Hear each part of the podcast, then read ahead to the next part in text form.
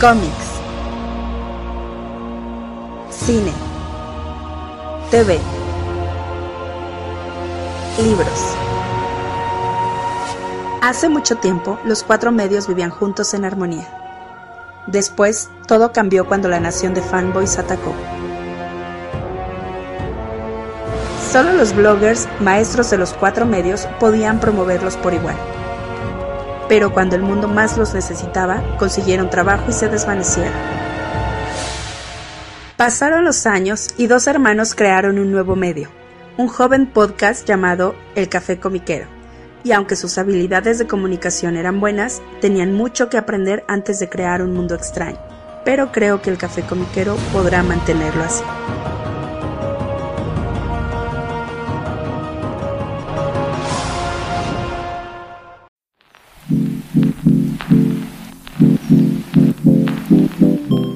Hola, ¿qué tal? ¿Cómo están todos? Bienvenidos al nuevo episodio del Café Comiquero. Les saluda, como casi cada semana, una disculpa por la semana pasada, su amigo Carmix. Ah, y su enemigo Rul, la mutarrata del yermo. ¿Qué hubo? ¿Qué hubo, carnal? Este, pues sí, sí, nos, nos extrañaron. Perdón, hubo ahí problema de agendas y varias cosillas de mi lado, que pues no, no se pudo hacer el programa la semana pasada, pero aquí estamos de vuelta, con eh, notitas en el FAQ y por supuesto con un tema central bastante pachón, que hace rato que no, no, no, no dábamos eh, pues eh, final a esa serie de programas, pero ahorita platicamos de eso, porque pues esto es la primera parte del FAQ, del Café Comiquero, que nos pueden escuchar cada, través, cada semana a través de la plataforma de podcast de su preferencia, en Apple Podcast, Google Podcast, donde sea que lo escuchen sus podcasts, ahí está disponible el programa, y pueden descargar el programa en formato MP3 eh, a partir de la página de archive.org. Y el link lo pueden encontrar en nuestras redes sociales, en Facebook y en Twitter, básicamente. También en Instagram tenemos algo de contenido. Eh, y pues ahí pueden encontrar el programa para que lo descarguen y escuchen sin conexión a internet cuando ustedes gusten. Y pues aquí estamos con nuevas cositas para platicar esta semana, nuevas notitas. Eh, sí, sabemos que esta semana se, estrena eh, Ant-Man and the Wasp Quantumania. Pero la iremos a ver con calmita, yo creo que la otra semana, ¿no? Sí, digo, creo que. No sé si lo habíamos comentado, ¿no? Pero.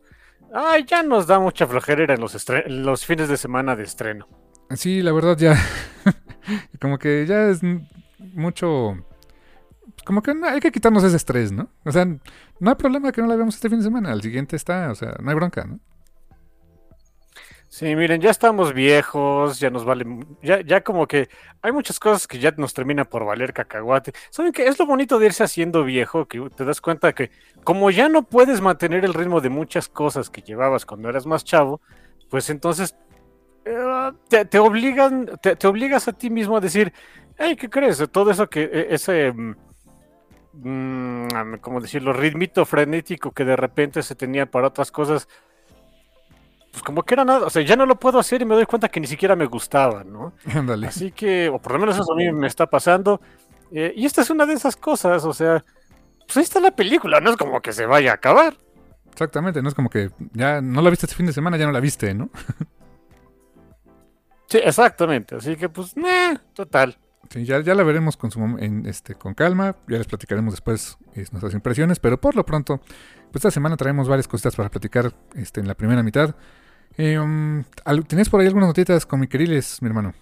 Sí, una buena noticia. Me, gustó que en, creo que fue la semana pasada, principios de esta, por ahí J. Willow Wilson anunció que, eh, bueno, no fue J. Willow Wilson, le ganó de ser, pero ya después ella lo pudo decir, supongo que es así como se manejan las cosas. La, la, miniserie, ahora maxi serie de Poison Ivy, ahora va a ser serie regular. Oh, ok. Qué bien. Mira, yo estoy, yo tengo suscripción a ese título y dije, ah, pues creo que ya, ya le falta poco. Eh, no. no, a la gente le ha gustado mucho, se, se, eh, se, ha seguido vendiendo muy bien. Por ahí lo puso este DC en uno de, sus redes sociales, no me acuerdo cuál fue, no me hagan mucho caso. Em, que debido que por la, la, continua respuesta tan buena que ha tenido el cómic, pues ya es, es este serie regular y y aguántense, ¿no, chamacos? Y entonces, pues en un ratito después, J. Willow Wilson y Marzo Takara, el artista, anunciaron, oye, pues sí, ya, ya estamos trabajando en el, en el tercer arco de esta serie y pues, ah, ¿saben qué? Esta J. Willow Wilson ya es como que veterana en esos asuntos, ¿no? Algo que pensó que a lo mejor iba a durar seis números, que después dijeron, no, sí dura más, y después terminó por ser este serie regular, pues ya, esas, esos dimes y diretes ya se lo sabe. Es lo mismito le pasó con Miss Marvel. Pensaba que era la miniserie ya. Más canijo. Sí, J. Willow Wilson cuenta que cuando ella empezó Miss Marvel, Kamala Khan, eh, pues, tenía muchas dudas de que pudiera llegar a acabar su primer arco. Ok. su primer y lo que ella pensaba que iba a ser el único arco, seis números, nada más. Dijo, vamos a ver si nos dan chance. Eh, cuando vio que sí tenía chance, dijo, bueno, pues órale, este, 12 numeritos, este. Creo que, creo que después del primer arco fue cuando le dijeron, no, como que sí da esto para más números. Pues a ver cuántos te da, ¿no? Y que en cada arco decía, no, esto ya va a valer cacahuate, ¿no? Hasta que eh, por ahí del número cuarenta y tantos dijo, bueno, o sea, estoy muy a gusto, pero en el 60 esto se acaba, ¿eh? Sale, pues, no sé. lo que empezó como una pequeña miniserie, mira nada más, ¿no? Ya, ya es todo un, o sea, hablando de Kamala Khan, ya es todo un, este, lo que le llaman en inglés un household name, ¿no? O sea, se volvió un personaje muy importante en la marca, ¿no? Sí, sí, sí, es un caso eh, ahí para que veas, pues, bastante diferente al, al de Poison Ivy. Poison Ivy, pues, ya estaba muy establecida, ¿no? Y había agarrado mucha fama. Em, también supongo, no lo sé, pero es mi impresión de muy de ver los toros desde la barrera, que agarró todavía más fama con lo de la serie de, HBO de Harley Quinn. Y pues digo, insisto, es mi impresión, probablemente no. Así que eh, no, ah, no se me hace que, que J. Willow Wilson haya llegado como que eh, a la facilita, ¿no? De, de, oye, ya es un personaje reconocido. Ah, pues ya que ya de qué tienes que preocuparte. No, DC es muy. Si no es Batman, no te van a hacer mucho caso.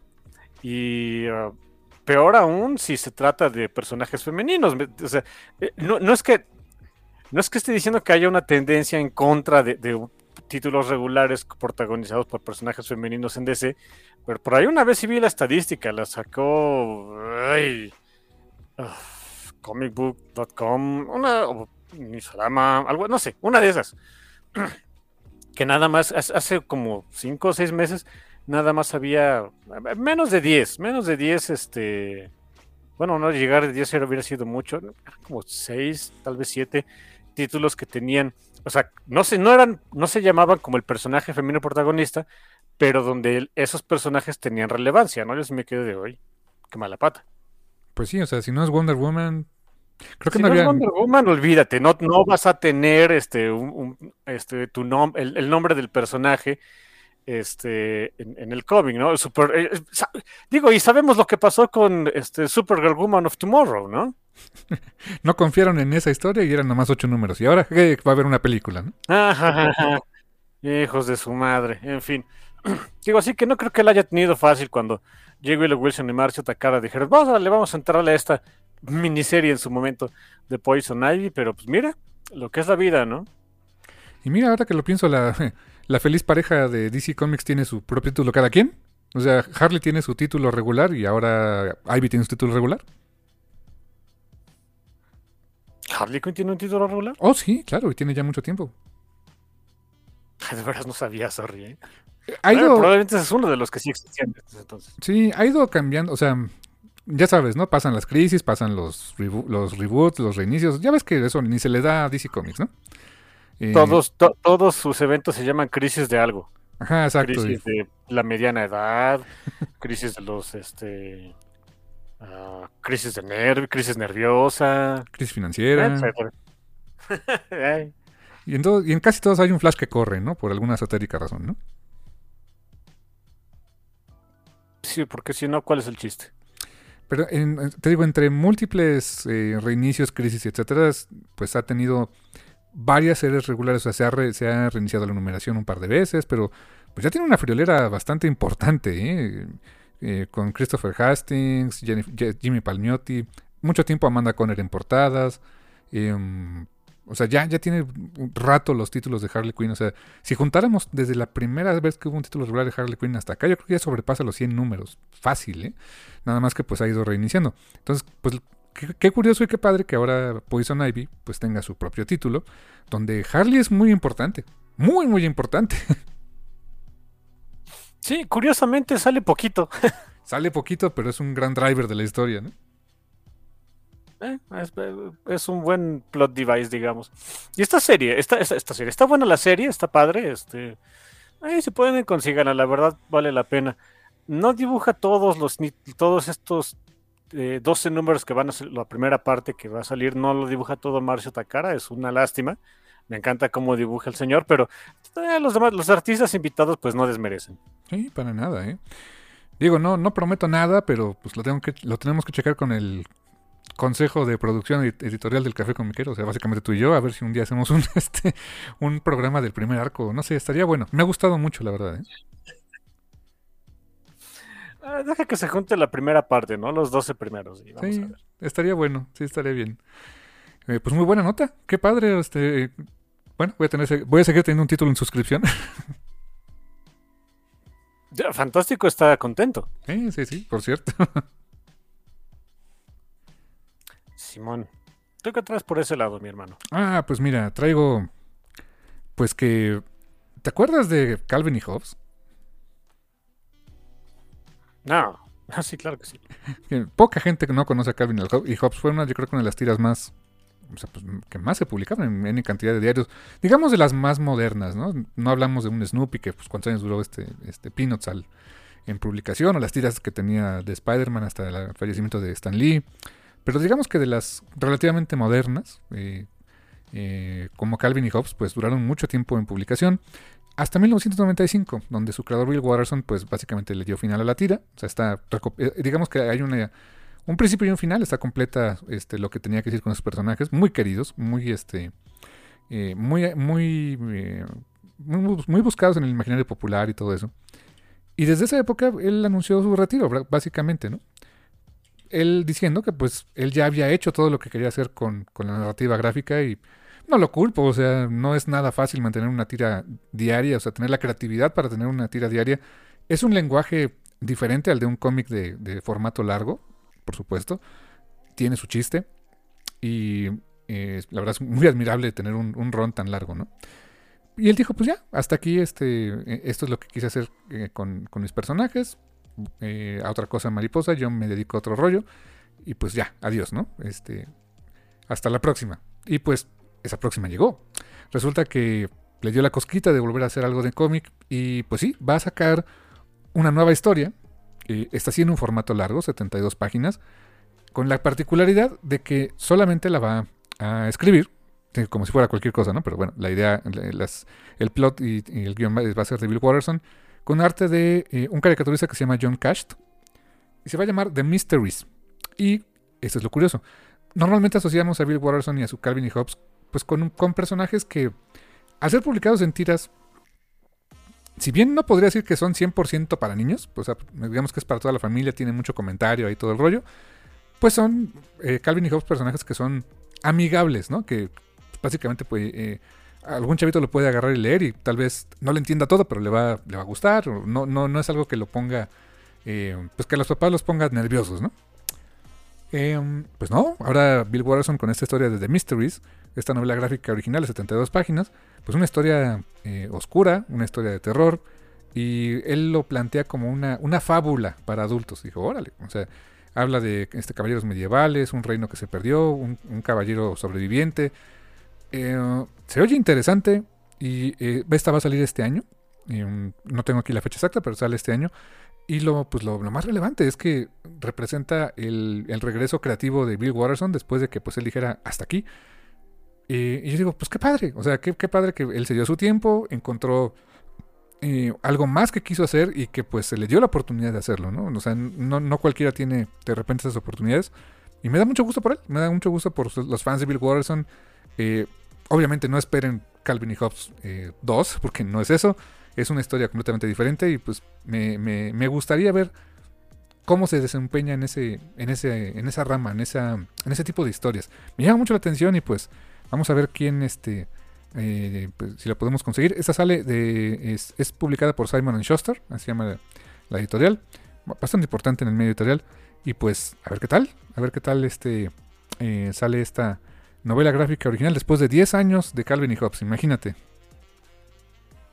Fíjate que ahorita que lo mencionaste, eso de que no esperemos un Calvin y Hobbes 2 o algo así, como que hace sentido que, no, no creo que haya sido su plan esperar sí 10 años para sacar algo nuevo, ¿no? Pero el que haya pasado tanto tiempo, bueno, son, no son 10 años, ya tiene, tiene muchísimo, ¿no? De Más, más, mucho más Calvin tiempo. y Hobbes. Ujú. Pero de que este, la acabó en el 95, ¿no? Creo. Sí, sí. Sí, ok. Pero que, pero em, como ya es, mm, ¿cómo decirlo? Em, ese estatus de, de leyenda que es Calvin y Hobbes, ha pasado tanto tiempo de que eh, este señor vuelve a hacer algo, pues ayuda a que no lo encasillemos, ¿no?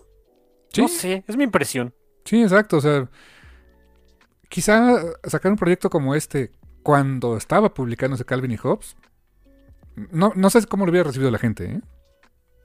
Ándale, ándale. Ahí creo que hubiera sido más fácil que, eh, eh, que alguien esperara un, un- gran porcentaje de las personas que, que les gustaba su trabajo esperaran algo así como, ah, voy a ver algo más parecido a Calvin y Hobbes, ¿no? No es el caso. Sí, fíjate que creo que ah, quien podría decirte que le, le pasó algo, o sea, exactamente lo contrario, pero quizá no le fue tan mal, es eh, Jeff Smith, el creador de Bone, que dedicó muchísimo tiempo de su vida a Bone y después lanza un nuevo proyecto que se llama Russell, que es, o sea, eh, sí es un, son, tra- trata temas igual a, veces tan duros como a veces pasaba en Bone, que, que aparentemente era como muy bonito, pero pues, tiene, su, tiene sus complejidades.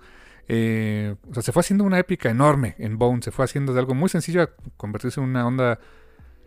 En algún momento lo compraron un poco con El Señor de los Anillos. eh, y entiendo, fue cuando estaba el hype de las dos, de este, del regreso del rey y las dos torres y todo eso. No se parece. O sea, la verdad es que no, no se parece, pero. O sea, fue creciendo el scope cada vez más en, en, en Bone. Cuando saca Russell, eh, pues la gente esperaba, si no bien Bone parte 2, o este Bone el regreso, pues la realidad es que esperaban esa tónica con ese estilo más cartoony eh, y, no tanto. O sea, la verdad es que se fue por derroteros más, eh, pues, más de eh, postapocalípticos en el yermo y todo eso.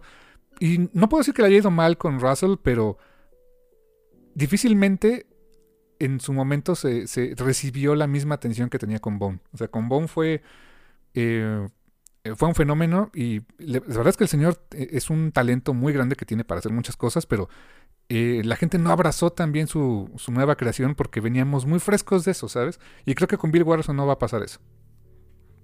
Sí, e- e- exactamente esa es mi impresión. Mira, qué bueno que con el ejemplo em, aclaraste mi diatriba sin sentido.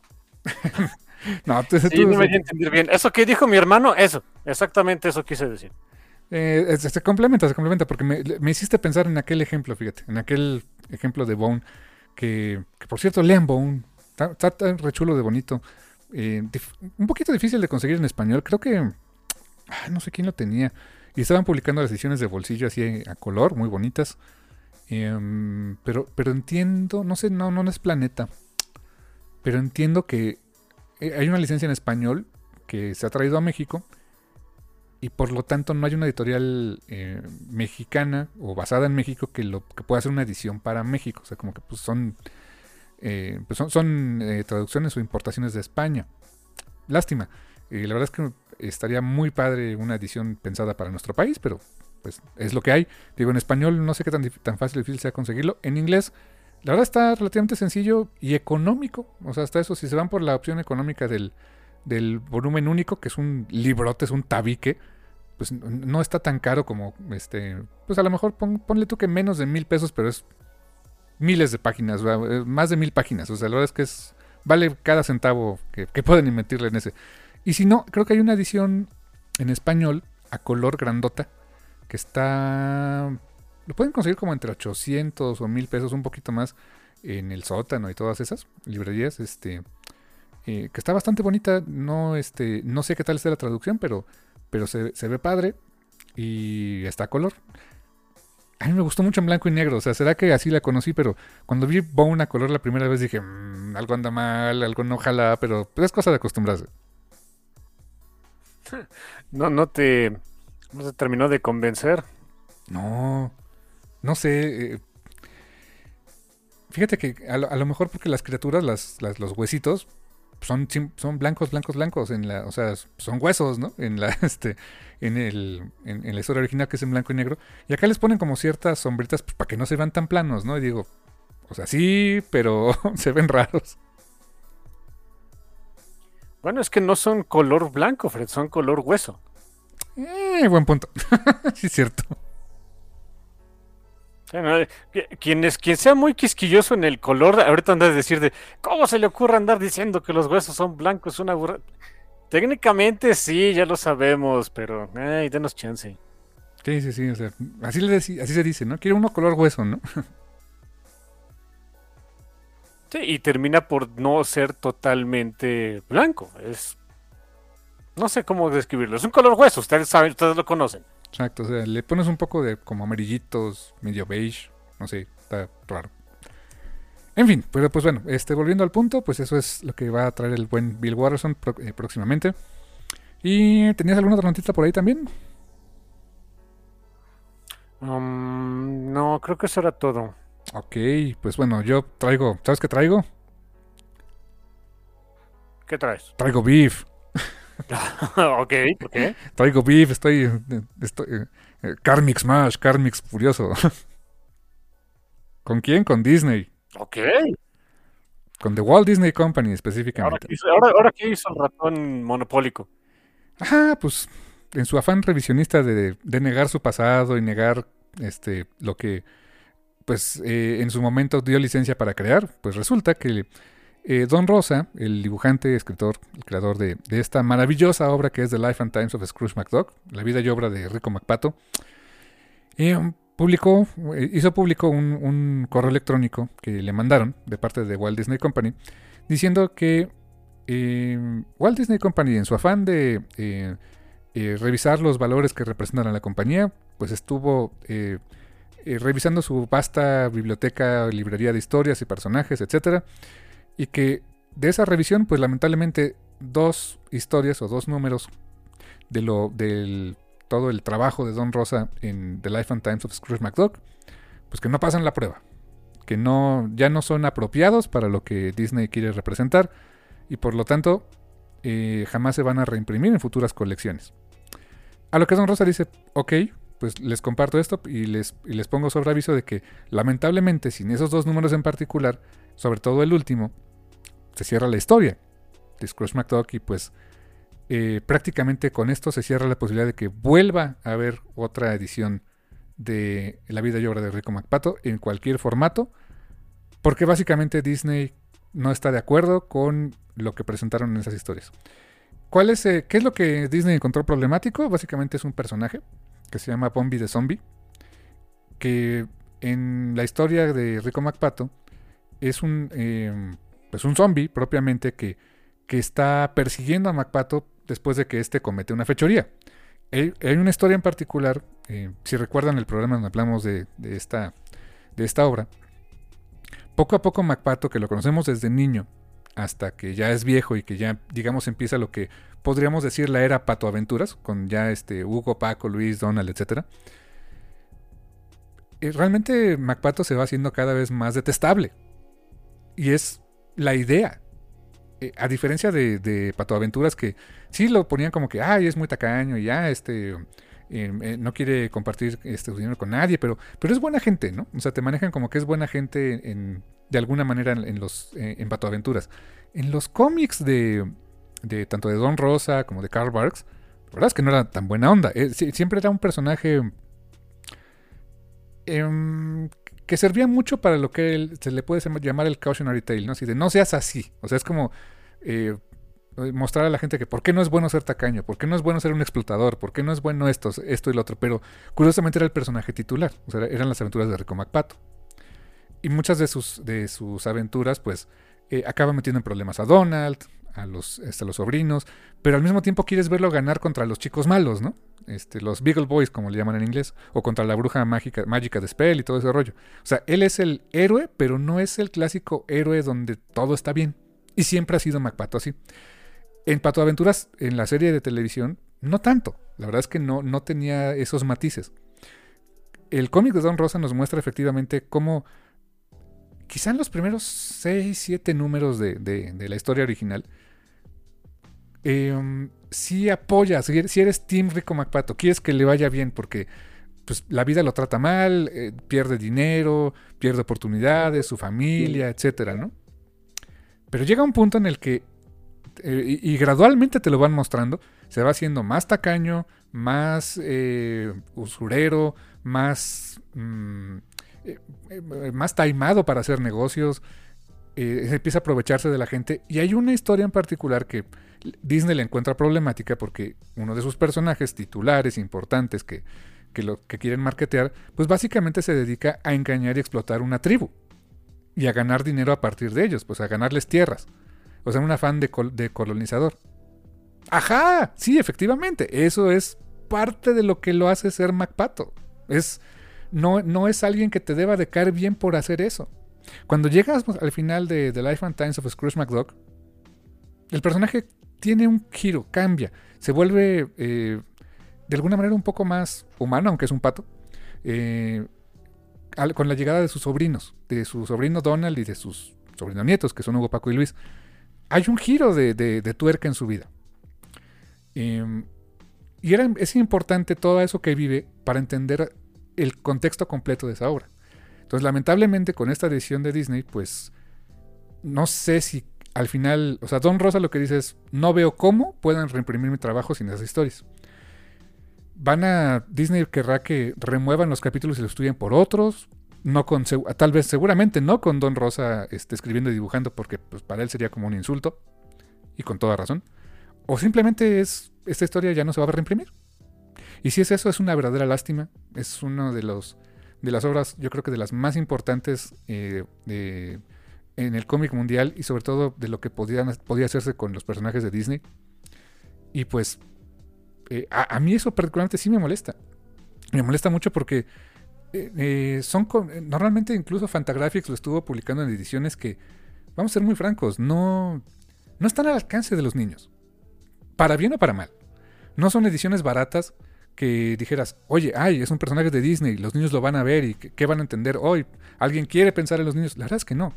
O sea, eh, no son ediciones que iban a estar a su alcance en ese sentido. Son ediciones que, de alguna manera preservan eh, pues la integridad cultural de una obra eh, de autor. Y pues ya no se van a poder conseguir probablemente. Y mm, me parece una postura muy radical en ese aspecto. Mm, y, que pues yo creo que varía mucho de, de, producto a producto, de licencia a licencia. recientemente recuerdo que, aquí, en, aquí en su casa, eh, mi esposa un día estaba trabajando en la computadora y se le ocurrió, oye, vamos a poner algo de fondo y puso la película de Fantasía, la clásica de Disney. Y cuando empieza la película hay un disclaimer de, eh, la película que van a ver contiene eh, escenas, situaciones, personajes que no reflejan los valores actuales de la compañía Walt Disney, y, pero que se han preservado con el fin de, este, de, preservar la integridad de la obra, que no sé qué. perfecto, qué bueno.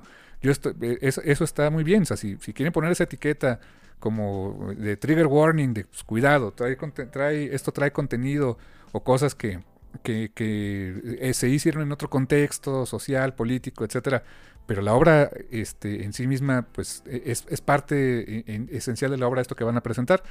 Está bien, para mí está perfecto, no, no le veo un problema. O sea, avisados están, ¿no? Y ya decidirá cada quien si consume esos medios o no de cada quien queda la decisión de, consumir responsablemente cualquier tipo de medio. Con esto que hace, que hace Disney, sobre todo con esta obra de Don Rosa, le quitan esa elección al, lector, al consumidor, al, espectador de una obra. Bastaba quizá ponerle una etiqueta, venderlo con un este limitarlo, limitar la venta del producto, ponerle un plástico como muchas veces se hace en diferentes productos son solo para adultos. Seguramente que sí. Eh, como te digo, seguramente se revisa caso por caso, pero eh, me pareció aquí una postura bastante eh, radical por parte de, estas personas de Walt Disney Company. Lo siento mucho por Don Rosa. Don Rosa está muy molesto por esta situación. Em, y también, pues, de alguna manera se atenta con su contra su, pues, su sustento de alguna manera. O sea, el señor tiene rato que no, Entiendo que no, trabaja comercialmente, pero pues de estas reimpresiones todo eso, pues recibe sus regalías y todo ese rollo. Pues esto le garantiza que si no se reimprime, pues son obras que jamás le van a volver a dar un centavo, ¿no? Entonces, pues Eh, en lo particular, hoy sí tengo beef con Disney. Y pues ahí está mi editor rant. Ustedes disculpen, lo tenía que sacar. Sí, porque Dios nos libre que haya un ejemplo en el que diga, oye, resulta que un billonario explotando a la gente no es bueno, ¿no? En Disney. Mejor no lo, pudiste, no lo pude haber dicho. Qué hipócrita. muchos, muchos piensan que la censura, que, bueno, no exactamente censura, mm, porque no es el, no es el término correcto. Eh, la edición de contenido en Disney tendrá, tiene más que ver con cuestiones como eh, sexualidad y leperadas y cosas así, no tanto por ahí, realmente por ahí no va tanto el asunto. Es más, eh, Disney tiene el, muy amargo historial de eliminar cosas que atentan contra el status quo. Y el status quo es que los ricos son buena gente para ellos. Y pues sí, o sea... Eh, la vida y obra de Scrooge McDuck es una eh, historia que precisamente habla de lo problemática que es una persona que se va volviendo conforme vas teniendo más dinero. Mm, me sorprendió la, vez que lo, leí a petición de mi hermano, pues me sorprendió mucho lo em, pues lo permisivo que se vio Disney en ese en ese instante. en algún momento supongo que iba a pasar que diga, no, no, no, este, los billonarios sí son buena gente. Firma Elon Musk, ¿no? Bob Iger y este, ¿cómo se llama el otro idiota? Este. ¿El de Disney? Este. Era... ¿Pelmutter? Sí. Permutter, exactamente. Ajá, o sea, te venden una narrativa que no es cierta. O sea, y es un buen punto, ¿eh? O sea, los hace quedar mal. los hace quedar mal a los ojos de la gente, ¿no? Tampoco es tan difícil. Sí, sí, sí. Así es, así es eso y pues ahora sí que si eh, está ahorita en print, ¿eh? todavía está en circulación. Eh, si hay una edición hermosísima, tamaño gigante de, de, este, La vida obra de Rico MacPato en un solo volumen. Este, muy carita, pero está muy muy bonita esa edición también por Fantagraphics. Si pueden conseguir esa o la, la versión que hay en dos tomos, o si se quieren ver más vintage, pues las ediciones clásicas que les han de costar un ojo de la cara, pues consigan esas, consigan las que están ahorita disponibles y este y guárdenlas con cariño porque seguramente no las vamos a volver a ver, ¿eh? Sí, mm, otro de esos casos en los que para futuras generaciones, ay, pues no va a quedar más otra más que el medio bucanero. Fíjate que también lo pensé. Yo dije, va a ser, va a ser uno de esos casos en los que quieres leerla, vete a sitios pirata, porque no va a haber de otra. ¿Por qué? Porque simplemente ya no va a haber. ¿no? No, va a estar disponible. Eh, y eso es de un poquito de las cosas por las cuales hemos volteado a ver nuevamente los medios este, físicos de, almacenamiento, ¿no? Porque, pues, eh, eh, en servicios de streaming o de música o así, pues tan fácil, o sea, quitas el contenido que ya no querías o lo editas y ya está, ¿no? Y ya, ya se perdieron cosas que, pues, valían la pena, ¿no? Sí, así que Ay, qué cosas tan feas. Pues sí. Pero así es el mundo, ¿eh? O sea, a los ricos no les puedes decir que, que apestan porque inmediatamente te quieren demandar, quitar tu obra, cortarla, etcétera, etcétera. Y este es el caso, tristemente, con una historia que tenía muchísimos años este, publicada y mira nada más. De repente voltearon a ver y, ah, esto es problemático, ¿no? Sí, me pregunto de dónde habrá venido la iniciativa, pero bueno, ya eso es otro contexto, luego me enteraré. Pues sí, pero por lo pronto, pues sí, este, si pueden conseguirla todavía, consíganla, súper recomendable. Eh, hagan, eh, chequenla, chequenla, este, léanla y este, después me dicen qué les pareció. Pero, pues bueno, así es con esta onda de los patos. Y pues eh, ya casi para irnos a un pequeño break después del, del fuck you, que en este caso sí es fuck you Disney, eh, me voy con una notita que pues está muy curioso porque justo hoy que estamos grabando este programa, que pues eh, por diferentes razones se tuvo que posponer la grabación de este, este, episodio. Pues hoy que estamos, que vamos a hablar de Hellboy, pues resulta que hoy se anunció que va a haber una nueva película de Hellboy. una, una tercera versión de Hellboy. O sea, ya habíamos tenido dos películas antes con eh, Guillermo del Toro dirigiendo, con Ron Perlman como Hellboy. Muy buenas películas en su momento. hoy volteas a verlas y algunas, y la primera creo que ya da un poco más de ternura, pero eh, son... En otros tiempos, pero la verdad siguen siendo buenas películas. Les, le eché un ojo hace poquito otra vez al Ejército Dorado y no, no tuvo la, a lo mejor la, el, el, cariño de la gente como se merecía. Creo que fue una, una película que vale, que si hoy, hoy, la revisitamos, creo que, creo que vale bastante la pena. Y fue una historia original, ¿no? Este, con Miñola involucrado. Pues resulta que eh, después vino la película con David Harbour, el, eh, uno de los protagonistas de Stranger Things, que fue, eh, ya, ya platicamos de ella en su momento y pues ahí está la película, ¿no? Tiene un par de escenas eh, visualmente divertidas y eso es lo mejor que puedo decir de la película. Sí, es el mejor ejemplo de, la frase en inglés de throw everything but the kitchen sink, ¿no? O sea, tírale todo hasta el lavamanos, ¿no? O sea, tira y a ver qué funciona, ¿no? Uf, o sea, híjoles, lo intentaron hacer todo a la vez y pues no. En fin.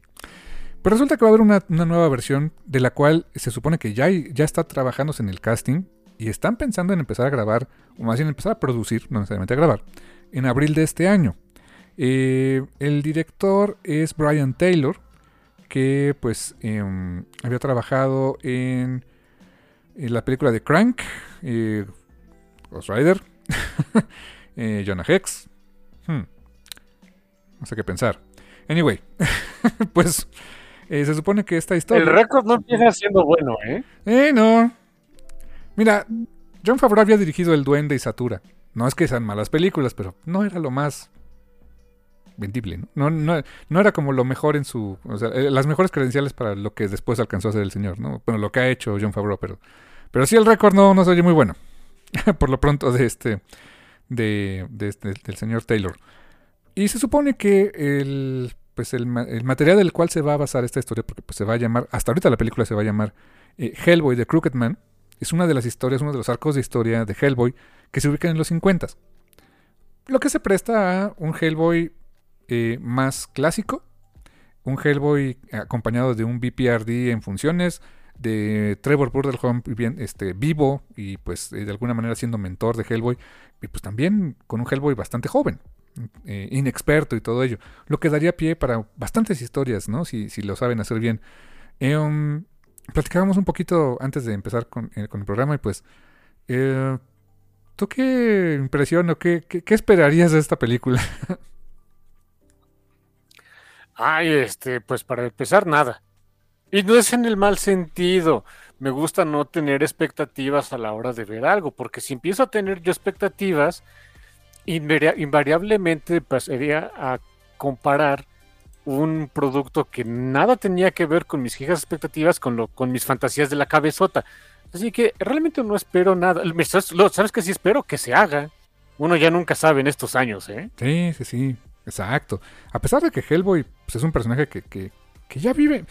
Ya vive en el imaginario colectivo, ¿ya la gente lo ubica en general? Yo creo que sí, ¿no? Yo creo que no.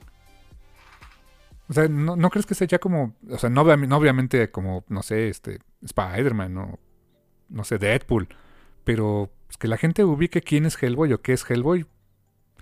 Bueno, más que antes yo creo que sí, pero así como que 100% un personaje súper conocido, yo creo que, pues sí, comparto tu idea, yo creo que no. Eh, se daría un poco más en, entre la gente que es aficionada al cómic en general, pero aún así yo creo que a mucha gente le pasa como me pasaba a mí. Sabía de Hellboy, pero había leído o, o nada o muy poco de Hellboy. Mm, buen punto. O quizá gente que le gusta el cine de Guillermo del Toro, ¿no? Hay gente que pues tiene esas películas en su colección porque es la colección de Guillermo del Toro, básicamente, pero pues a lo mejor por eso lo ubican, pero eh, fue muy curioso cuando se hizo ese remake que vimos, pues venían dos películas relativamente o bastante exitosas de acuerdo a su, a su, a su época y pues esta no funcionó. A ver, a ver esta otra, ojalá, como dices tú, primero se haga y pues ya a, ver qué, qué, tal le sale y qué tipo de Hellboy quieren presentar, ¿no? Sí, pues, digo, a ver, primero que se haga, luego vemos. Exactamente.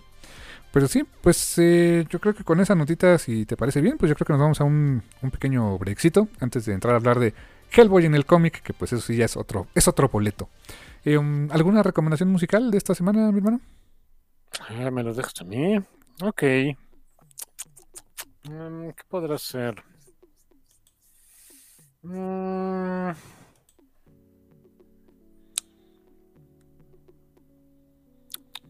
Mm, ok. Um, eh, ¿Se acuerdan de hace unas semanas? Espero les haya gustado y si no, realmente me vale. Este, una recomendación que les hice de un grupo eh, que me gustó, que se llama Lord of the Lost. Mm, sí, sí, sí. Por cierto, son alemanes esos dudes y también cantan en inglés. También tienen la idea de ah, que le llegue más gente porque nuestro idioma gutural y barbárico a nadie le gusta, ¿no? y sí es cultural, pero bueno. Eh, Sí, sí, es un tanto gutural. Em, de ese mismo disco, digo, es, es que no puede. Por mucho tiempo, para mí, la broma de, de publicar Hellboy en México, bueno, o sea, no, no las necesidades de Hellboy en México, sino de que publicas Hellboy en el país, en la República Mexicana, pues, es que siempre se atoraban en Seed of Destruction. Sí. Eh, digo, no es exactamente que de eso trate la canción, pero me recordó nada más por el título, ¿no? La canción se llama eh, Destruction Manual, Manual de la, de la Destrucción.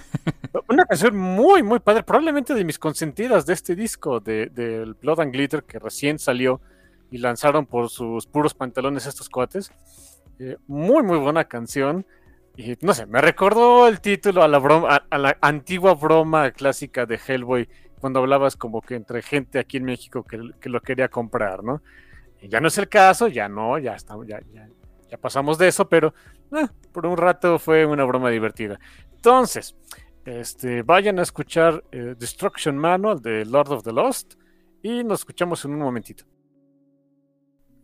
Y estamos de vuelta en el Café Comiquero después de que los mandé a escuchar eh, um, Destruction Manual de Lord of the Lost. Um, espero les haya gustado. Y si no, pues ya ni modo. Um, entonces, Hellboy, Hellboy. Que va a haber otra película, ¿quién lo diría? Um, y pues hace semanas que habíamos planeado este programa, las cosas se dieron a veces, a veces, a veces no salen, ni modo. Hellboy, la, las historias com- cortas completas, volumen 2. Y con esto terminamos Hellboy, ¿eh? Sí, sí, sí, prácticamente con esto ya se concluye la cronología oficial de Hellboy como tal. Mira, Miñola siempre ha dejado y va a dejar espacio para que entre todos los años de, de la carrera de Hellboy, o sea, me, refiero en, en su cronología, ¿no? No en la publicación. Pues siempre va a haber espacio para que puedas contar más cosas, ¿no? Eh, estuvo por todos lados y, y si a uno se le ocurre que, que regrese a México para otra historia en el pasado, pues porque fregados no, ¿no? Eh, Puede hacerlo, pero digamos que digamos, el canon de Hellboy como tal, con este volumen de historias cortas, pues se completa. Eh, si, si están siguiendo este. Eh, han seguido esta, saga de programas que hemos hecho, pues nos hemos basado en la publicación de cinco libros, bueno, este, con este serían seis libros, ¿no? Em, que son cuatro volúmenes de, del Hellboy Omnibus, que no es un ómnibus de pasta dura, ni mucho menos, o sea, son TPs gruesitos. Más estos dos de historias cortas, básicamente con seis libritos, tienen su colección completa de todo el canon eh, propiamente de Hellboy. Hay más cosas, está el BPRD, está este Lobster Johnson. O sea, el, el Miñolaverso es muy amplio, pero propiamente Hellboy, con esto lo damos por concluido, ¿no? No pensé que lo fuéramos a lograr, ¿eh? sí. sí, fue un proyecto grande. ¿eh? mala- Eh, ¿Dónde que estamos bien inconsistentes cuando se trata de proyectos grandes? Y lo logramos, logramos con Sandman, logramos con Hellboy. No, lo estamos logrando con Hellboy, ¿no?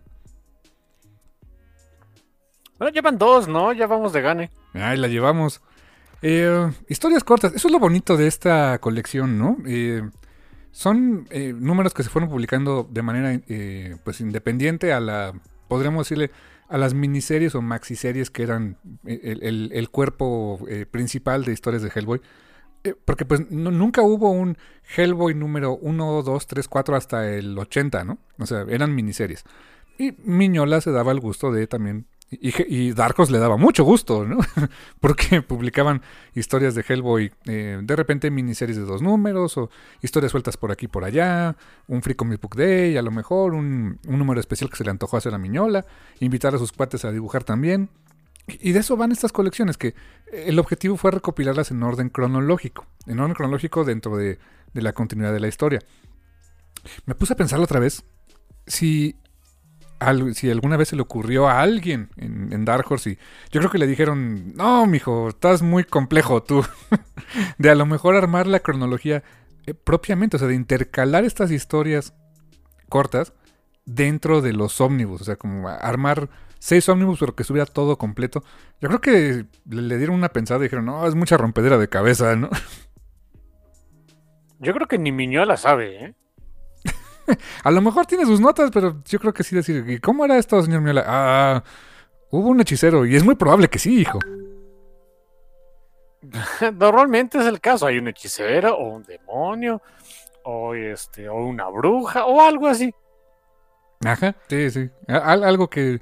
Y es, es, muy común eso. En el volumen anterior de Hellboy de historias, de historias cortas, si hubo un denominador común, fue México. Pasamos mucho tiempo en México en esas historias, ¿eh? Sí, la verdad es que sí fue bastantito, ¿eh? Y en este, creo que el denominador común, eh, casi, en casi todo, en buena parte del volumen, son vampiros. Hay mucho vampiro aquí en estas historias. Mm, sí, yo creo que en, e, es el denominador más común. Hay otras historias donde no se involucran vampiros, pero sí, curiosamente ahora sí fue mucho vampirito como para terminar Hellboy. Estuvo raro, estuvo bien.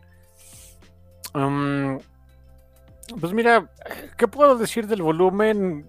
Que, que está otra vez súper divertido, está muy pachón. Em, no me gusta que le digan ómnibus, pero bueno. ¿Verdad? sí. Confunde un poco, ¿no? Porque el Omnibus tiene, tiene lo que yo de, no sé, de, de basquetbolista, ni la pinta, ¿no? Aunque jugabas básquet, así que esto puede ser un ómnibus.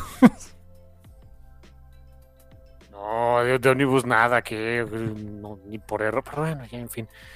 Um, hay muchas historias, eh, son demasiadas historias como para andarlas comentando todas una por una. No acabamos, ¿no? Ahora que nos vamos simplemente por las más pues las que, más, las que más nos gustaron. Eh, curiosamente, una de las que más me gustaron a mí, creo que está casi al final, o es la, última, ya no me acuerdo bien, de eh, Troll Witch. Ah, la bruja Troll, claro. Sí, sí, sí. ¿Y sabes por qué me gustó? E, es una historia muy, muy sencilla, Hellboy. Como en todas las historias siempre es Hellboy llega a hacerla de jamón en algo, ¿no? Investigando algo que pasó. Y se encuentra que había una serie de desapariciones, si no mal recuerdo, y anda buscando a una, eh, precisamente, como su nombre, el nombre de la historia indica, a una bruja troll, para así de, si tú no sabes qué, qué está pasando, tú me, vas a, este, eh, o, tú eres la que sabe qué pasa, o tú eres la que está haciendo todas estas cochinadas, ¿no? Así que ahí va con la pobre bruja troll y le cuenta una historia. ¿Y sabes por qué me gustó? Porque esa historia ya la había escuchado en algún lado, ¿eh? Es un, es, también es un, este, eh, pues tropo de las historias de Hellboy. Miñola utilizó muchos pues cuentos del folclore de distintos lados para entonces metes a Hellboy y ya tienes una historia de Hellboy, ¿no? Y esta historia ya la había escuchado, ya la había escuchado de, dos hermanas, de, una mujer que no podía tener hijos y eh, con la ayuda de una bruja troll logra tener a dos, dos hijitas. La primera hijita muy hermosa, eh, era como que la, la, este, la, la niña Gerber y esta mujer quería otra hija, pero la segunda hija pues le sale feita, parece una troll. Pero las hermanas pues, se, adoran, o sea, son inseparables, uña y carne. Y tal como la uña y carne, cuando se cuando separan a una de la otra, pues es, una, es un evento muy doloroso, muy feo, eh, que termina marcando la, la vida de la, de la niñita que pues, era la feita, ¿no? Aquí obviamente hay un elemento muy... ¿Y, qué, la separa? Pues trolls. Trolls, por supuesto. Es un, es un cuento, me parece, no me acuerdo si noruego o danés, de uno de esos lados escandinavos. Muy típico de por allá. Y esos mendigos trolls, o sea, el, chiste es que eh, estaban haciendo bullicio en la noche, se asoma la, la, la, hermanita que era la, bonita, se asoma la cabeza y los trolls le roban la cabeza. Y ahí va la, otra hermanita a perseguir a los trolls, este, recupera la cabeza de su hermana y todo todos son felices para siempre. Obviamente la versión de Hellboy nada que ver, ¿no? Es una historia muy sórdida y fea. Pero, pero es todos los elementos. Es pues, Hellboy ve este, otra vez hay trolls, ve ahí tú hacerles de jamón, ¿no? Eh, tiene muchos elementos del folclore de esos lados escandinavos que no conozco bien, pero por eso me gustó, porque de, lo poquito que conozco, la reconocí, sentí bonito, ¿sabes? Por eso me gustó mucho. No sabía yo que era una historia, o sea, que era un, pues un cuento, digamos, dentro de, o sea, dentro de ese folclore.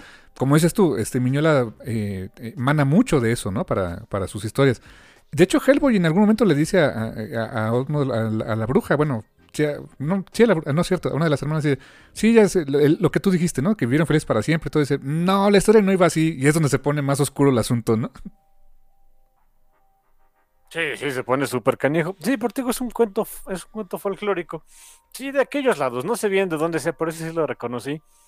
Está padre, la historia está eh, eh, pues muy al estilo de Hellboy, es nada más resolver un casito y, y, dejas, o sea, resuelves el caso, pero nunca es un final feliz, ¿no? Eso, eso, eso, es curioso con Hellboy.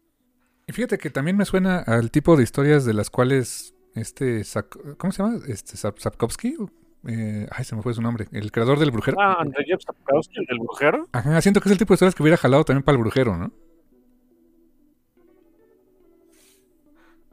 Sí, también tiene mucho de eso el brujero. Hay que ser sinceros. Y, justamente pensando en el brujero, una de las historias que a mí me gustó mucho, y que de hecho es básicamente es lo, que ves, lo que ves en la portada de, del tomo, que ves a Hellboy peleando contra unas cabezas. Eh, unas cabezas eh, sin cuerpo y los cuerpos están por allá atrás. Y las cabezas están canijas, tienen dientes y lo quieren morder y Hellboy pues defendiéndose, ¿no? Me acordé, cuando, cuando vi esa historia, se trata de que Hellboy está en Japón. Y en Japón hay unos, se, topa con unos, eh, pues unas personas que le ofrecen asilo, le ofrecen este, este, habitación, comida y todo. Y acaban siendo mm, vampiros. Vampiros que, que este, a los cuales les corta la cabeza y y después quieren recuperar sus cuerpos y no sé qué. Y me acordé que de, la historia del brujero Ronin, que, que, platicamos hace algunos programas, que está ese, es, es, yo creo que eso va a ser muy común del folclore japonés, ¿no? Esas criaturas que te, que te atraen, te ofrecen así como que mira, aquí está el refugio, aquí está la comida, eh, relájate tú tranquilo, yo nervioso, y de repente, ¡pum!, te la dejan caer, ¿no? Eh, y dije, ok, me, me, me pareció interesante el paralelismo ahí, pues porque otra vez vemos a, obviamente Hellboy metiéndose en problemas por culpa del, del BPRD, resolviendo cosas a su muy particular manera y pues eh, con, un, con un tipo de vampiro muy japonés, ¿no?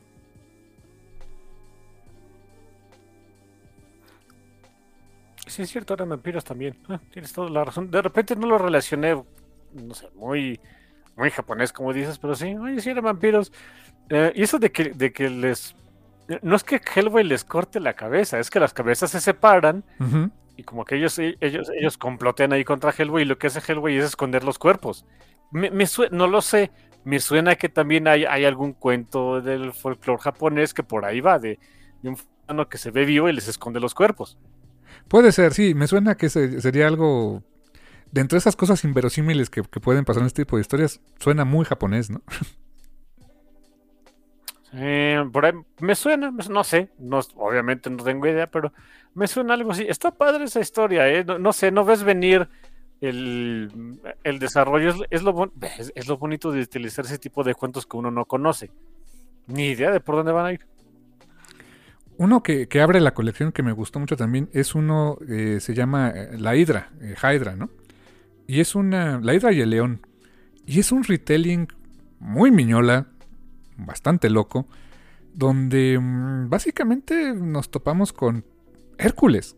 O sea, la figura mítica de Hércules eh, traída a un setting más o menos relativamente moderno, digamos en los 50, 60, eh, um, donde vemos el enfrentamiento o, los remanentes de un enfrentamiento entre, un, entre la Hidra y el león de Nemea. O sea, toma mucho del folclore, en este caso de la mitología griega, y pues nos dan a entender que, efectivamente Hellboy conoció en su momento a una versión de Hércules, ¿no? Sí, que su versión de Hércules está rara, ¿no? O sea, perdón por darles el spoiler, pero es como que una versión, pues, infantil de Hércules. Pero no es que sea Hércules de niño. ese ya no, ya no es un spoiler, ya no se los voy a dar, pero no es que sea un Hércules cuando era pequeño. No, no realmente. ¿Y qué, qué, qué historia, qué compilación de Hellboy no estaría completa sin por lo menos una aparición de esta mona, la Baba Yaga? Es, es, yo creo que. Oye, sí, ¿eh? No, creo que todos. se- se- o, o salió o se mencionó, ¿verdad? Ajá, de alguna manera, en todos los volúmenes, o hay una mención, o fue parte importante de la trama. Baba Yaga y su, su, este, su caldero volador y su casa con patas de, de, de, este, de pollo. E- Es un, yo creo que es el enemigo más clásico. Es más, en Hellboy y en Hell, este, es, Baba Yaga acaba siendo muy importante también. Es súper importante, Baba Yaga. Y, también la vemos aquí. Una historia cortita que, por cierto, se llama simplemente Baba Yaga. O sea, es un enfrentamiento de Hellboy con Baba Yaga. Y nos dan a entender de que Baba Yaga va a regresar. Y efectivamente, en volúmenes dentro de, la historia principal de Hellboy, en los eh, cuatro eh, recopilatorios, em, había desaparecido y aquí vimos por qué. Y, y cómo regresó a la vida de alguna manera en, los otros, en otros tomos. Em, yo creo que sí fue bastante importante la publicación de este. eh, hasta me atrevo a pensar que quizá esta historia corta, esta en particular, pudo haber estado, o debió haber estado dentro de los volúmenes principales, ¿sabes? O sea, cuando ya la leí dije, ah, me cayeron más 20 de qué le había pasado a Baba Yaga.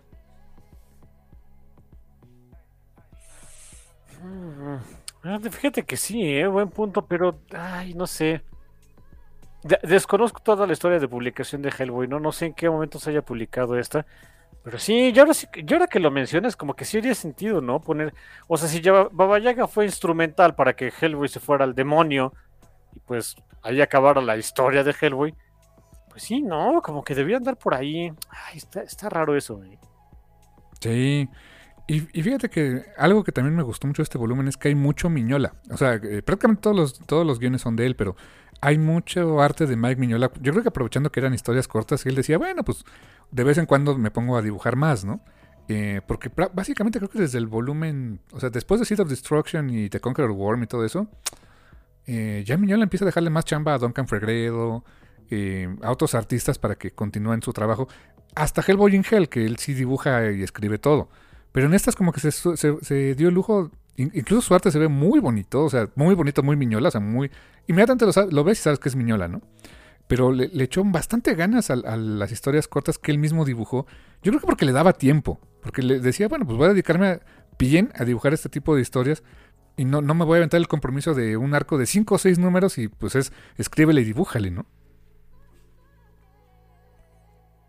¿Qué, qué diferencia hacen los años y pues ya la, la, la buena fama que tienes con, con una editorial, ¿no?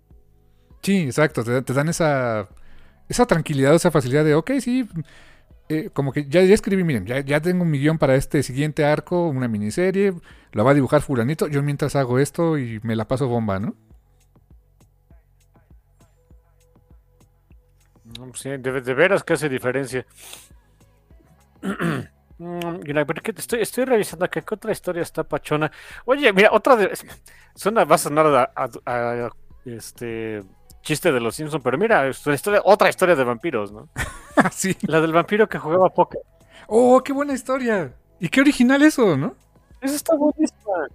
Sí, es que, va- es que va Hell, Hellboy va a un pueblito, no me acuerdo dónde es el mendigo pueblo, donde había una, ay, perdón, es donde había una, este, pues un problema de vampiros. Y el problema es que había un vampiro que era, pues, no, no exactamente adicto, pero le encantaba jugar a las cartas y como que era su, su gimmick. Si le ganabas en cartas, no, pues ya te, te, te iba bien en la vida. Y si no le, si no le ganabas, adivina qué pasaba.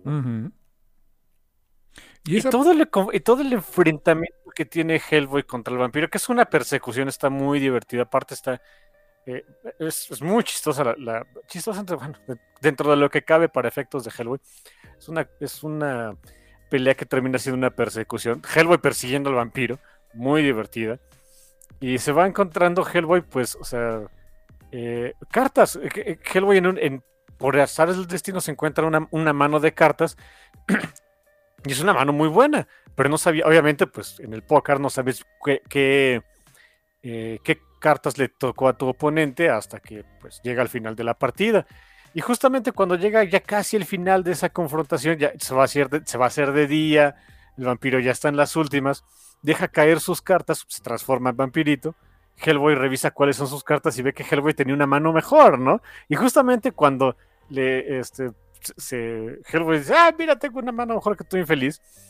Eh, sale el sol y el vampiro termina muriendo, ¿no? Dices, ok, no, sé.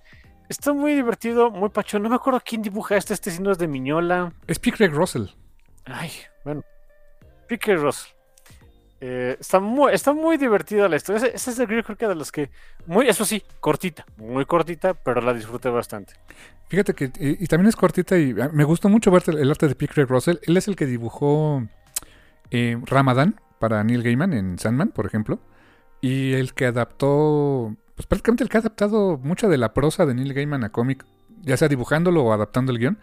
Él hizo la, la adaptación de Coraline, la de The Great Bear Book y adaptó varias historias eh, para la colección de Neil Gaiman Library. La verdad, es su arte bastante, bastante reconocible.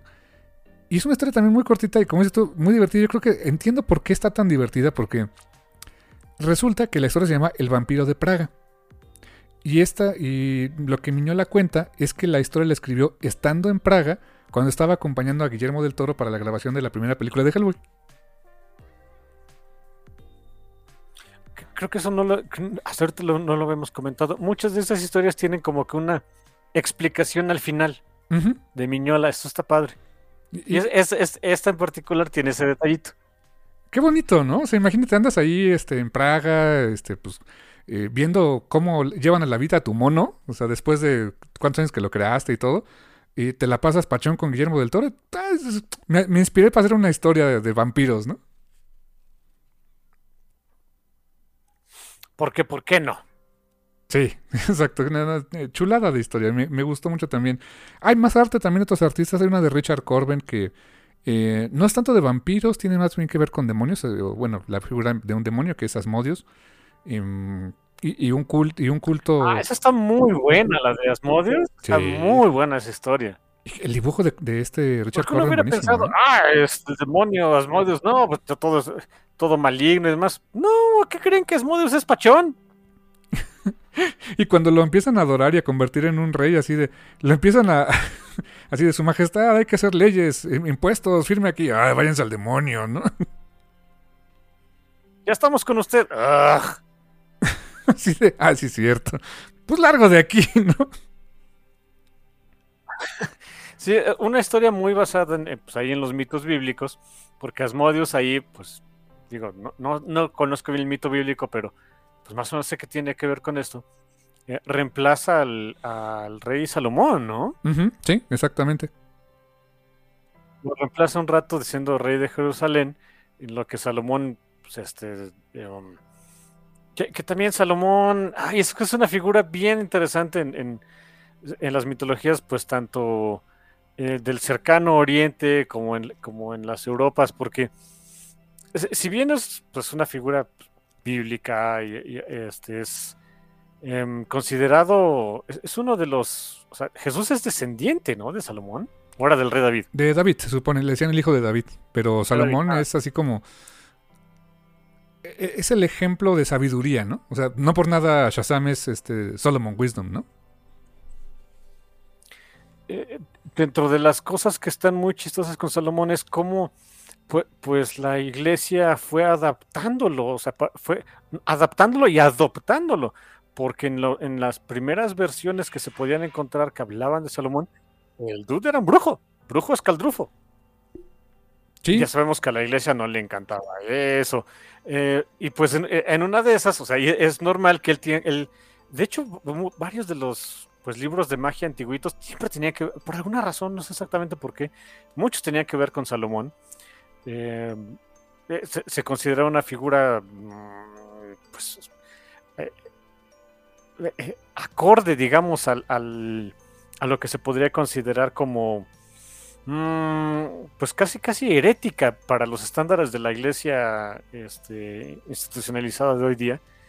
Y pues en esta historia Salomón tenía una forma, era un anillito me parece, un, un talismán para poder eh, no exactamente controlar, pero pues para que Asmodeus no se le saliera del guacal.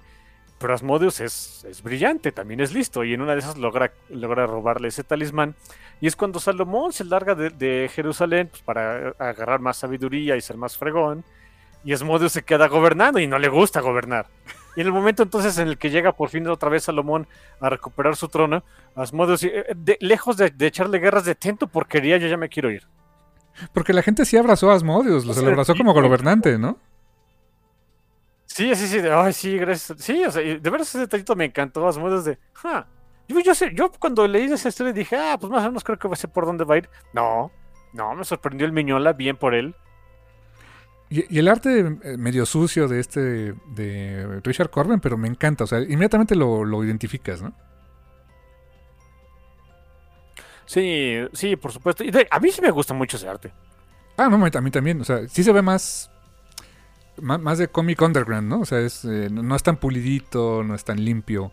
Y, le, a mí su versión, su versión específicamente de Asmodeus, el diseño, se me hizo buenísimo, ¿eh? Sí, porque es como un demonio con cabeza de león. Pues más o menos pues, con lo que de las descripciones que se encontraban de los libros antiguos de Asmodeus. Sí. Muy respetuoso en ese sentido, pero mm, con un toque pues modernón, ¿no? Así que eh, hartamente disfrutable esa historia. Y algo platicaba con mi hermano también antes de que empezáramos esta sección que básicamente puedes agarrar y crear una historia de lo más extraña donde metas vampiros, demonios, Asmodios, em, científicos locos, nazis, em, eh, monstruos Lovecraftianos. Metes a Hellboy y va a jalar la historia. Pero curiosamente, una de las historias que más me gustó, y también me gustó mucho el arte de esta historia, eh, se llama Buster Oakley Get His Wish, o Buster Oakley eh, obtiene su deseo que es dibujada por Kevin Nolan. El arte de Kevin Nolan a mí me encanta. Lo conocimos, ¿te acuerdas? Eh, en esas, historias de Batman blanco y negro donde hay un, científico que crea unas como, como quimeras, unas criaturas en un tanque de agua, algo así. Ah, sí, claro. E, e, ese, eh, esas, esas expresiones que tiene Kevin Nolan y cómo eh, hace ver las cosas muy correctas pero monstruosas, me encantó desde ahí. Y me sorprendió mucho ver su arte en esta historia porque es, es cuando Hellboy puede decir, llegó al BPRD diciendo, ¿qué creen? Hoy me pasó algo raro, ¿no? Sí, de ¿cómo crees que te pasó algo raro? ¿A ti? sí, a ver, a ver, a ver, a ver. A ti te pasó algo raro. Tenemos que escuchar esto, hijo, ¿no? Sí, porque ya algo que se le, se le, haga, se le haga raro a Hellboy es como que no, pues, este, de veras ahí, ahí sí ya es es digno de una de un poema épico o algo así, a ver. Y es que, vamos, siendo muy honestos, es lo que menos me hubiera esperado que pasara en Hellboy y que en otra en otro contexto, en otro tipo de, de historias, yo diría, esto es brincar el tiburón. Pero no. o sea, eh, Miñola hizo funcionar la historia y la verdad es que jaló bastante bien.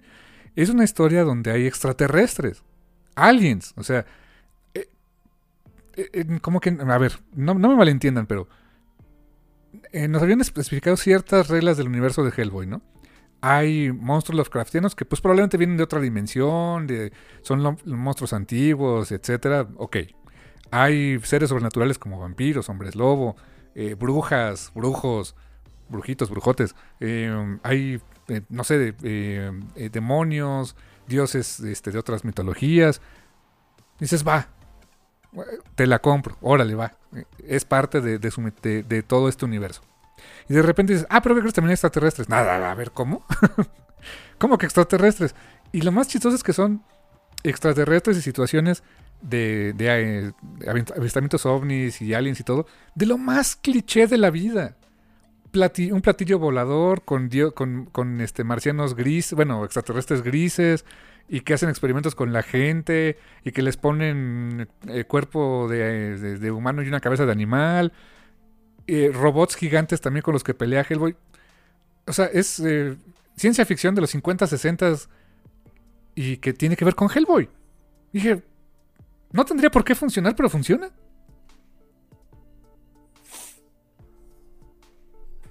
Sí, fíjate que eh, coincido que es la historia más rara. Definitivo, sí saca de onda. Funciona bien, pero sí está. No sé, no me esperaba ver a Hellboy contra los extraterrestres. Ni Algo para que no esperaba. Por cierto, si se lo están preguntando, sí le iban a aplicar una sonda a Hellboy, no se dejó. No, pues no, no iba a quererse dejar. Eh, y casualmente, eh, Eh, uno nunca sabe qué hay en esas ondas. lo que me encanta es que de alguna manera empieza y termina la historia con, con algo muy Hellboy. Satanistas de fin de semana. Ah sí, ah, sí, claro. Por supuesto que debe haber satanistas de fin de semana, si no, ¿cuál es el chiste? Exacto, o sea, como, como para redondear de, mira, si es Hellboy, no te preocupes, es lo, es, es lo, lo normalito que ya conoces, ¿no? O sea, eh, brujas y demonios que te entierran, estamos bien, ¿no? Es para que no te saques de onda, digo, oye, este, pero entonces el mundo es más grande de lo que pensé porque hay extraterrestres, ya todo me sabe distinto, no te preocupes, te- ten unos satanistas extra, este, eh, con eso te sientes mejor, pues sí, la verdad es que sí. Y después de esa historia, como que retomamos un poquito eh, el, el- el rumbo, pero nos vamos a una historia de piratas, que por eso está preciosamente dibujada. El artista se llama eh, Jason Shaw Alexander, y es una historia, por cierto, que coescribe Mike Miñola con Joshua Dysart, y el arte está muy bonito, o sea, es muy... eh, muy de Terry and the Pirates y este- esos cómics clásicos de piratas. eh, muy onda a veces como medio Jack Sparrow en algunas cosas, pero la hace funcionar bastante bien. Y, y es cuando dije, no manches, o sea, lo mismo vemos en este tomo que vampiros, que demonios, que brujas, que extraterrestres y también, ¿por qué no?, a unos piratas, ¿no? Pero no son piratas normales, no, son piratas fantasma, porque por supuesto. Si no, ¿cuál es el chiste, no? Sí, no, como que si nada más fueran piratas dices, eh, piratas fantasma en Hellboy. Ah, ok, ya, ya, ya, ya me suena. Hay incluso una historia que tiene un. técnicamente un viaje en el tiempo. Eh, muy cortita. Una historia muy cortita en la que Hellboy y el BPRD, para no variar, eh, eh, son como. es como, como decir las historias del Santos, ¿no? Estaba un día el Hellboy, ¿no? Estaba un día el Hellboy y el BPRD investigando un caso cuando. la premisa es. Llegan a investigar un caso en un, ya sabes, un típico castillo abandonado donde pues ahí hubo se rumora que había un científico, que vivía un científico loco, que no sé qué, y de repente eh, la historia eh, da un giro de 360 grados porque eh, Hellboy, por un breve instante, que bueno, un breve instante para dentro, de la, dentro del tiempo que se desarrolla la historia, pero para él duró bastante, está en el pasado y se enfrenta a una historia muy clásica de ciencia ficción, o sea, un científico que quiere este, hacer experimentos con él y no sé qué tanto. Y después vemos que sí sucedió. O sea, Hellboy se da cuenta de que lo que había pasado ahí contra lo que había peleado sí había pues, sí era real. Y este. Y, es una especie como de paradoja. O sea, llegaron a investigar algo que él mismo, sin querer, provocó eh, contra lo que peleó. Y está la evidencia que él estuvo en aquel tiempo. O sea, en la misma colección de historias también tenemos ese breve momento de time travel que hace también que funcione la historia. Ah, sí, fíjate que eso también me gustó harto, ¿eh? Porque. mm, eh, eh, Es que de veras, se supone. eh, hay una cámara ahí secreta que nadie había entrado, etcétera. Hellboy se mete y. O sea, para la gente del VPRD que lo acompañaba, pues pasó un segundo, ¿no? Y, y Hellboy parecía como que nada más había tropezado por menso. Pero no, o sea, él regresó al pasado, se dio de catas con el científico loco, una de sus criaturas muy feas que era un mono. Y luego les platico exactamente de qué iba. Y sale victorioso Hellboy, termina, la, termina esa pelea y regresa al presente. Y para los VPR dicen, oye, pues, ¿qué? ¿Pasó algo? Y Hellboy de, no manches, ¿cuánto tiempo me fui? Pues no te fuiste, aquí estabas, ¿no? Eh, Fue, fue un viajezote para mí también. Esa, esa también me gustó bastante. Sí, sí, la verdad es que te saca de esa historia y también. Y es cortita, también es bastante cortita, la verdad. Eh, es muy, muy pachona también. Fíjate, otra, que creo que es la que cierra, esta sí es, es la que cierra el, el TP, ahorita estoy revisando, es la de Macoma. Uf, es la más larga. O sea, de las historias cortas es la más larga. Es una pequeña novela gráfica, ¿no? Sí, es larguita, pero no es tan larga y es Hellboy en África. y es eh, recrea el mito, eh, de, acuerdo a, este, no sé si sea o sea, sí, sí existe el, el mito en la, en la realidad, pero pues a una tribu aborigen allá en África, Hellboy le toca recrear la creación de, de África, del mundo. Está, está fumada, está muy padre. También este, eh, el arte es un pedazo, es nada más un pedacito de, de, Mike Miñola, si no me recuerdo, son las primeras mmm, cuatro o cinco páginas, algo así, y el resto es de, Richard Corben. Muy, eh, dibujo aquí muy padre también. Eh, muy buena historia, ¿eh? Muy buena historia. tiene, un tiene esos elementos como de clásica mitología o fábula africana, ¿no? De, la, de una creación del mundo basada en animales, en la naturaleza. Eh, me acuerdo mucho de... Me hizo pensar en Anansi, el mito de Anansi, ¿no? De, del dios araña que engaña a los animales y todo el rollo.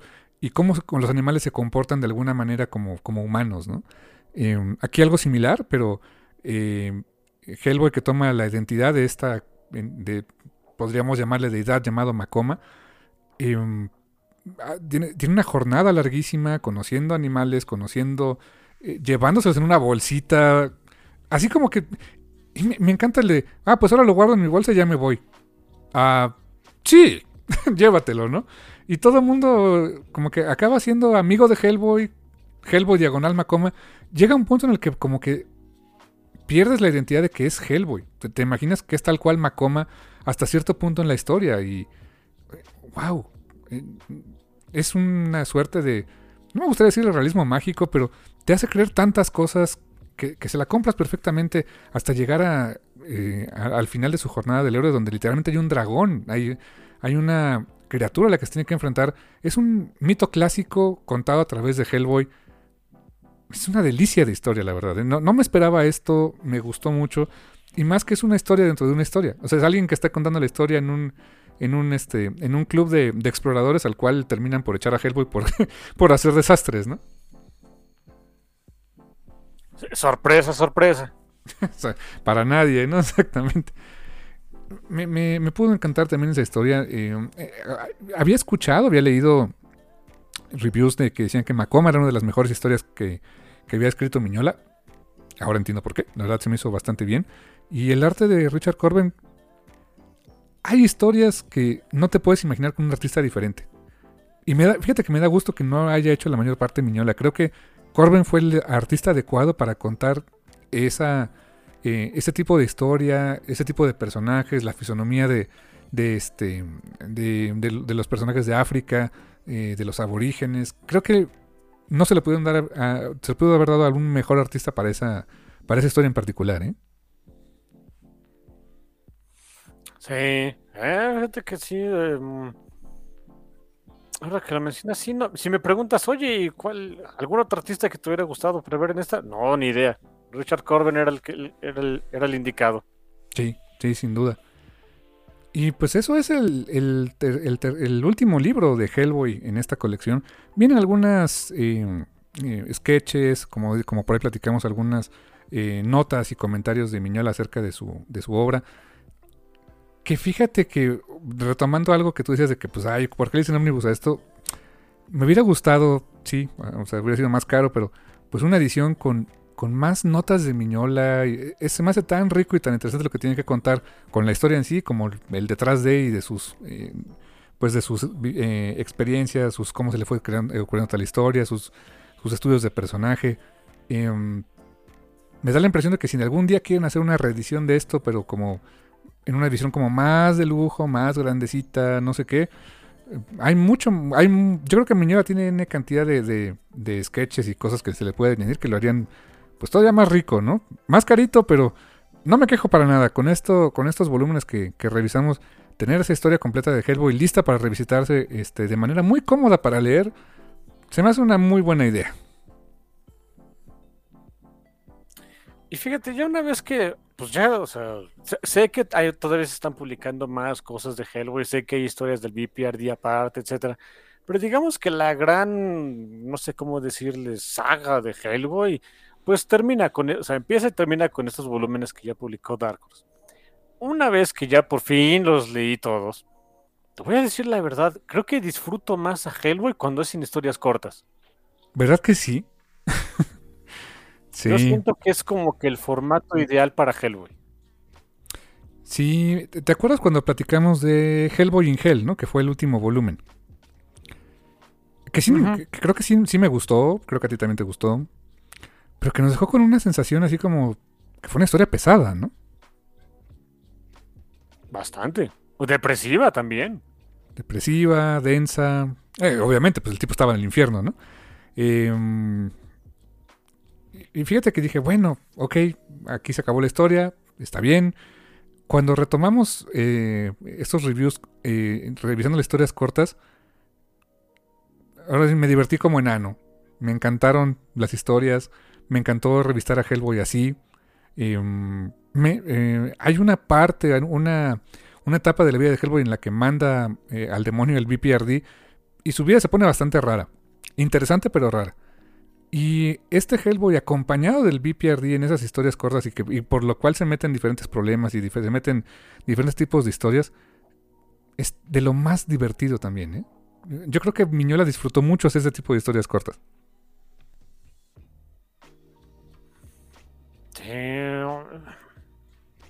Digo, no, no sé. Es, para mí este es el formato ideal de Hellboy. La verdad es que los dos últimos volúmenes, a los de las historias cortas, fueron los que más disfruté.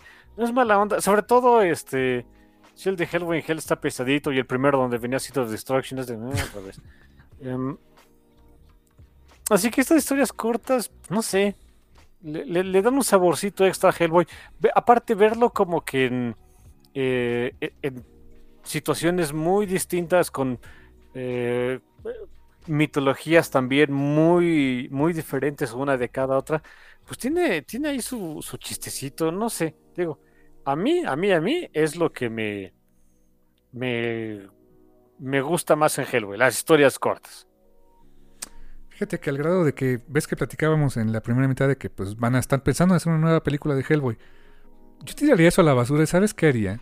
Una miniserie, una serie de televisión o de streaming, donde tengas a Hellboy haciendo básicamente capítulos unitarios, historias cortas con Hellboy y el BPRD de fondo como protagonistas, pero, pero que fueran así, historias autocontenidas, cada episodio de televisión. Eh, hay mucho de dónde cortar. Seguramente tendría que hacer un arco largo también para que la gente pues, se enganchara más, pero eh, una cosa así no le haría el feo para nada, ¿eh?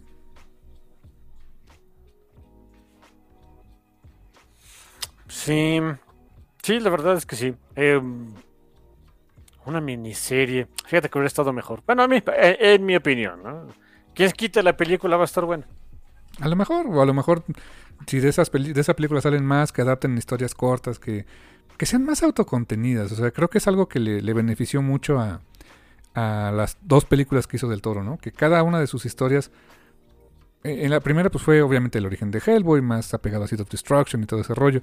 Y la segunda fue una historia original. O sea, de alguna manera, esa del, Ejército Dorado, pues pasa como una historia corta también, un poquito más larga, una novela gráfica original de Hellboy, ¿eh? Porque es su propia historia, es su propia cosa. Mm, quizá por eso sea la que. Pues digo, de las películas de Hellboy creo que no hay mucha competencia. Creo, creo que por eso también es la mejor, ¿no? Sí, sí, definitivamente. Sí, esa y, lo padre fue. Porque no tratas de adaptar. sí, porque no tratas de adaptar algo que ya existe y que de repente es difícil de adaptar y, como que andar este. Em, pues queriendo. Eh, pues mostrar esos puntos importantes de la historia, impactantes, importantes e impactantes en la historia, y como eh, tratar de hacerlo a fuerza en la película, de repente no salía. Sí, mejor una historia original. ¿eh? Una miniserie así cortita de historias originales de Hellboy, eh, autoconclusivos los capítulos. Ay, no sé. Ese es el sueño guajiro, ¿no? Pero bueno. Quién sabe, algún día todo puede pasar. No sé. Eh, hasta con, no sé, directores invitados, ¿no? O sea, a ver, ¿qué, ¿qué, quieres contar con Hellboy, no? Ah, pues me ocurre esto. Órale, vas, ¿no? Y es lo bonito. Hellboy se presta, ahora sí que a todo. a lo que quieras contar, ¿no? Ay, en fin, sí, digo, quién sabe. Ojalá pasara, no sabemos. Ojalá. Yo creo que en ese sentido, ahorita que lo, que lo dije así en voz alta, me suena un poco a, a lo que Neil Gaiman pudo hacer con Sandman. O sea, aunque tenía una historia larga y que contar y el morph y todo, como que se prestaba para contar muchos tipos de historias, muchos tipos de personajes. Pero con Hellboy fue un... Miñola creo que pudo ir un paso más allá. Porque la personalidad de Hellboy es bastante básica. ¿No? O sea, la premisa es muy sencilla. Es un, un niño demonio. Y es. Y el tipo, pues es. Pues es pachón, pero es pendenciero. Y toma y fuma. Y se mete en broncas. Eh, pero sabe, sabe hacer lo correcto y, quiere hacer lo correcto. Entonces, es una persona muy básica el Hellboy. Todo lo que lo rodea es lo que lo hace muy interesante.